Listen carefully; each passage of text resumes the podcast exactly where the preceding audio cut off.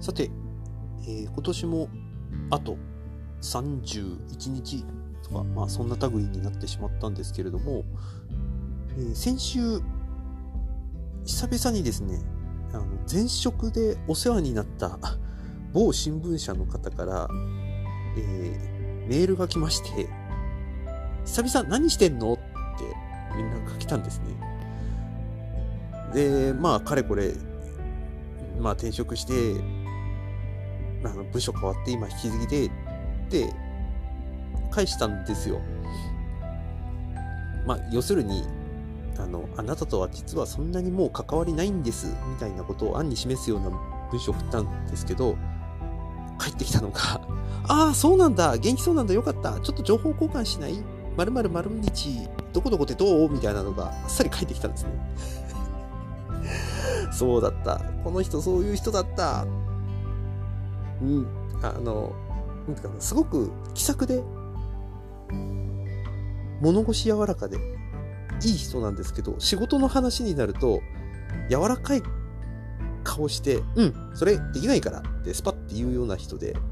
まあ、ある意味職人というか、おっかないというか、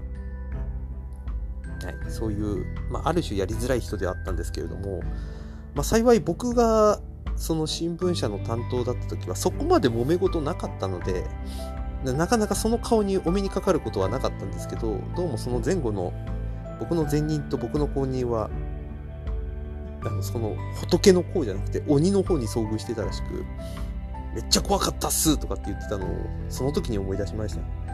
でうんまああの会うこと自体やぶさかではなかったのとたまたまその連絡してもらった日付が、あの、インフルエンザ注射を打つ日だったので、その注射を打つ場所のそばだったら、いいですよって言ったら、オッケーオッケーって言って、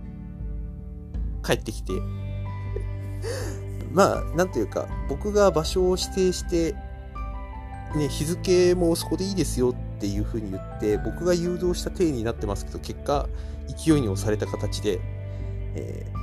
あの、注射を打ったそのすぐ後に合流して、まあ1時間ぐらい、ね、あの、椿屋コーヒーで、あの、久々の、なんていうかな、雑談というか、まあ情報交換という名の雑談を、はい、することになりましたとかしてきました。まあ、あと、さくさん紛れてごちそうになりましたけど。で、まあ、もちろんお互いの近況報告もそうだし、僕の前職の、ね、会社の状況とかもちょっとちらっと聞いてみたり、で、最近の取引状況とか、最近の傾向とか、あの今後のこととか、まあもちろん僕も今の自分の会社のね、状況とかを聞かれたりとかっていう感じで、うん。なんかその、その人と付き合ったというか、その担当になったの大体6年か7年ぐらい前だったんですけど、まあなんかその時に戻ったような、うん、楽しいひとときでしたね。で、そうそう。で、やっぱり思い出すんですよね。当時僕、あの、前職の代理、まあ今も代理店ですけど、前職の時には、あの雑誌とか新聞社のところの、なんていうかな、広告枠のセールスとかもやってたことがあるので、よくあの新聞社に顔は出してて、で、しなんかこういうこと言うと怒られるんですけど、新聞社に顔を出して、あの、実際の広告枠、どういうふうに割り付けるか、みたいな話って、全然別の担当の人がやるんですよね。割り付け担当って人がいて。だからそれ以外のことを、それ割り付け担当の人と話することが一番多いんですよ。何もないと。まあもうもちろん出向がある場合ですけどね。でも出向がない場合で何するかっていうと、まあ古臭い言い方をすると顔見せ工業をしてることが多かったんです。あの、なんか最近どうですかみたいな話から、なんか企画ないですかみたいな話とか。まあそこら辺は、なんていうか、顔売ってなんぼみたいなやっぱりところがある。そういう関係値を作っておいていざという時わがままをちょっと言える関係になっとくれみたいなことはメディア担当になった時になんか遠回しに言われたようなっていうのがありましたね。前どっかで話したかと思うんですけどその前職でメディア担当になる前って僕文字通り黒歴史状態でもうその時やってた営業が本当に本当に辛くてあと1年この営業をもしやることになってたらまあ間違いなく辞めてただろうっていう状態だったんですけどたまたま、えー、ジョブチェンジを3年おきにやろうっていうその当時の会社の方針で、えー、部署変更したのがすごくきっかけで、まあ、ある種楽しく送ることができるようになったっていうのがあってその時もまあ正直言って仕事っていうよりはもう新聞社に顔とか雑出版社とかに顔出して、ね、雑談して帰るみたいな。そういうことが多かったのをまた思い出したしあとはなんかそういう雑談の場からやっぱりアイディアって出てくるなっていうのもあるし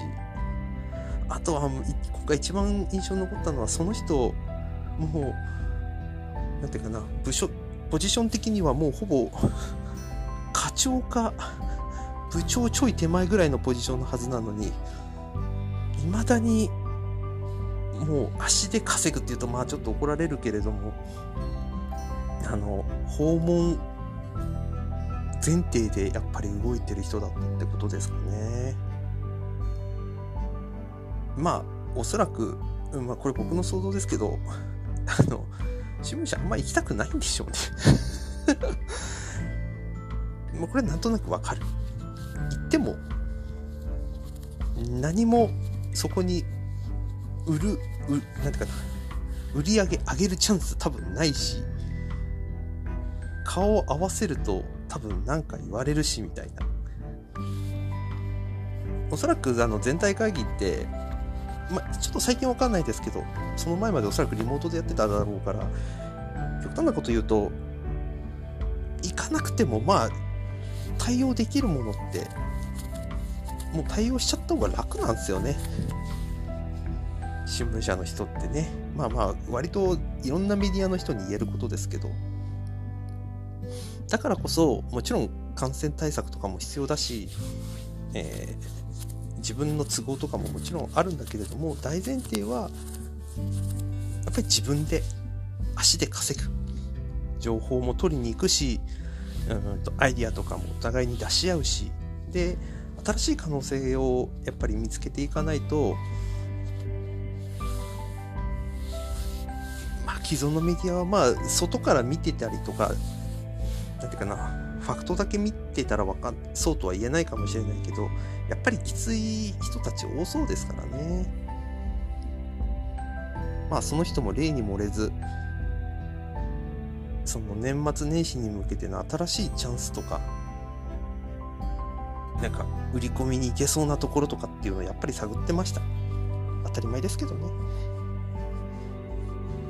で別にその姿がかっこいいともかっこ悪い、えー、とかっこいいともかっこ悪いとも全然思わず、うん、ただただ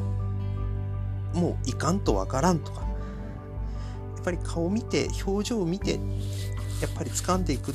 ていうことが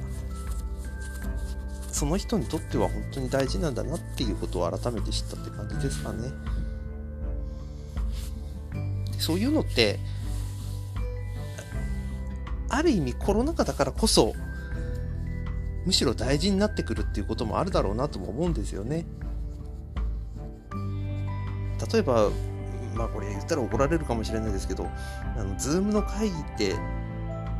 どんな姿勢でも参加できるんですよ。寝っ転がってでも極端なこと言えば参加できるし、聞き戦もできるし、まあ、なんていうかな、ゲームやりながらでも 画面見ることできるし、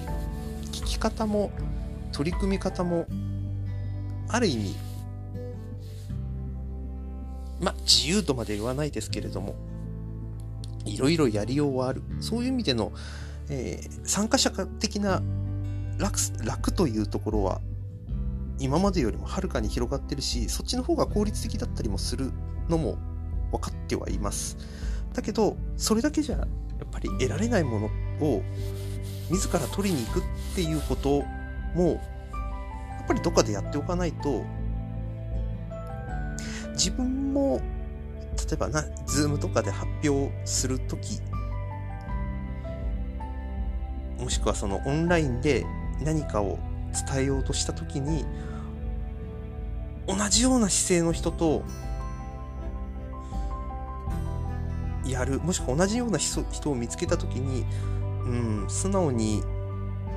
もうちょっと聞いてもらえませんかって言えないよな、みたいな、こんなところもやっぱ思ったりしましたね。まあ、あの方とまたお茶できるのかどうか、ちょっとわかりませんけど、ちょっと、今となっては、まあ、まあ、一番最初は ちょっとめんどくせえなと思ったんですけど、